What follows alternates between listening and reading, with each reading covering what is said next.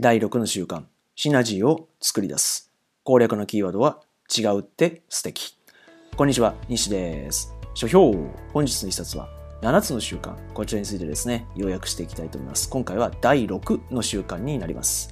この本はですね、ここ20年で最高の自己啓発本と言っていいでしょう。成功を目指すなら、その土台となる人格を構築することが重要である。7つの習慣は人格を磨くための原理原則をまとめたものである。自分が自立し、成長することの先に私的成功があり、また自立した個人が相互依存し、一人で得られる以上のものを得ることに公的成功があるということですね。これまでですね、5つの習慣をですね、紹介してきましたので、復習していきましょう。第1の習慣について、第1の習慣は主体的であるということですね。自分から仕掛けていって人生を変えていくということですね。そのために必要な習慣が自分がした小さな約束を誠実に守ること。これがですね、えー、主体性を取り戻す一歩となるということですね。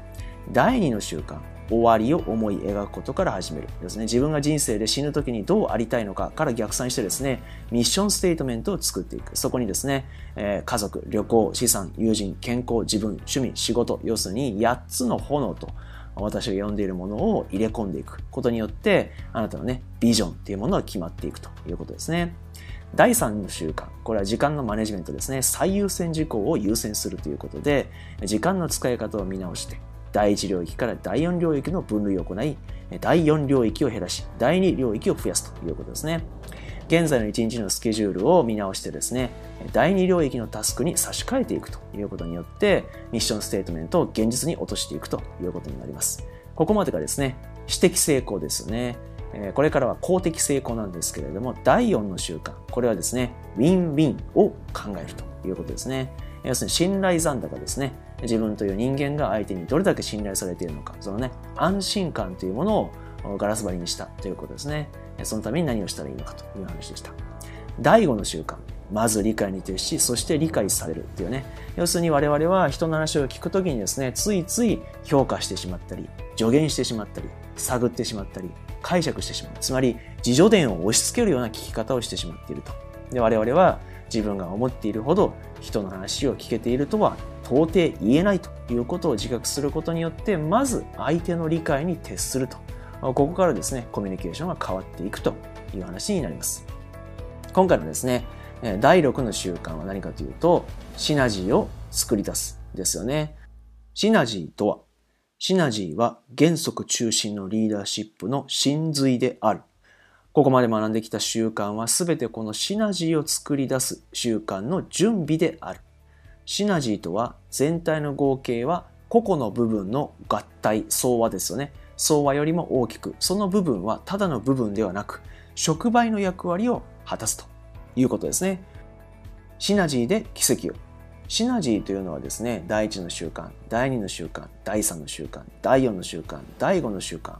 これらですね、それぞれが絡み合ってですね、最終的に相乗効果を生んでいくということを指しているわけです。ですから、シナジーっていうのは、いろんなね、意味合いで多方面にね、語られることが多いです。有名なのは何かというと、早く行きたいなら一人で行け。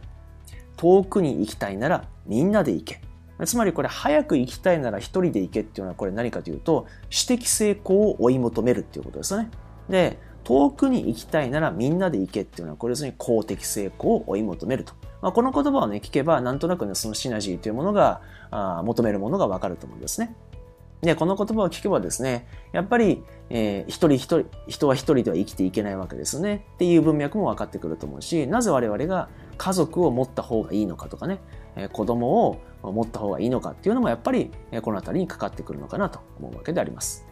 そしてですね、この第6の習慣の鍵となるのが何かというと、これはですね、もう皆さん聞いたことがあるでしょう。ブレインストーミングなんですね。要するに相乗効果っていうのは結局人と人がですね、会話をしてコミュニケーションして一緒にやっていくことによって1たす1が2以上の効果を生むっていうことなんですね。それっていうのはやっぱり人がコミュニケーションをとってそこに何かアイディアのね、まあ、爆発というかこうなんていうんですかね、こう、折りがあるというかね、こう、化学反応があるみたいな、そういったね、ケミストリーがあることが大事なわけです。それがね、いわゆるブレインストーミングと呼ばれるものになります。要するにね、このブレインストーミングっていうのは、まあ、調べればいっぱい出てきますので、ググっていただければいいんですけれども、ポイントはですね、しっかりと最初はアイデアを出しまくると。その時に相手を否定しないっていうのよく言われますよね。で、その違いを喜ぶと。うわ、めっちゃバラバラやんみたいなね。その違いを喜んで、最後にですね、ここで終わる人多いんですけど、このブレストで大事なのは最後にですね、一つ、そのブレストに参加した人の中で、約束を決めるわけです。これをみんなでやろう。ね。これで全員の主体性が取り戻せるわけですね。みんなでやろうと。これを一日ちょっとずつみんなでやっていこうぜっていうのをそれぞれの約束にしていくと全員がですね主体的にこのみんなでコミットした約束をやっていくことになるんですね。そうすると一人では到底できなかったことがみんなでできるようになるっていうことなんですよ。なので、シナジーっていうのは本当にシンプルですね。ブレインストーミングしていいアイデア出しまくってみんなで一緒にやっていこうよ。音とのつまりそれだけなんですけれども、ここに来るまでにですね、第1、第2、第3、第4、第5っていうね、この触媒となるような習慣を積んでいるからこそ、このね、第6の習慣ね、が刺さってくるということになります。はい。今日はですね、以上になります。このような形でね、第6の習慣をまとめさせていただきました。ここまでね、聞いていただいたらなんとなくお分かりの通り、これっていうのは、たった一人でね、できることではないです。あなた一人がですね、7つの習慣をいくら頑張ったところで、周りがですね、なかなか、なかなかあなたの言ってることを理解できないと、やっぱり、えー、一人でやることになってしまうわけです。ですから、この講義を聞かれたらですね、やっぱり7つの習慣っていうものを周りに広めて、みんなでやる必要があるなっていうのは、あよくわかると思うんですね。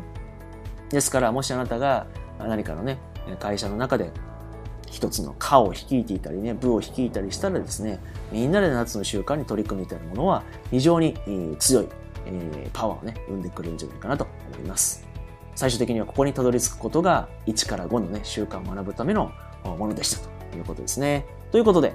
今日は以上です。書評本日の一冊は7つの習慣。こちらについてですね、要約図解をさせていただきました。今日は第6の習慣について解説した次第でございます。今日の話を聞いてですね、なかなか面白いじゃないかと、次も見てやるかという人はですね、この左側からチャンネル登録ボタンをよろしくお願いします。ということで今日は以上です。ご清聴ありがとうございました。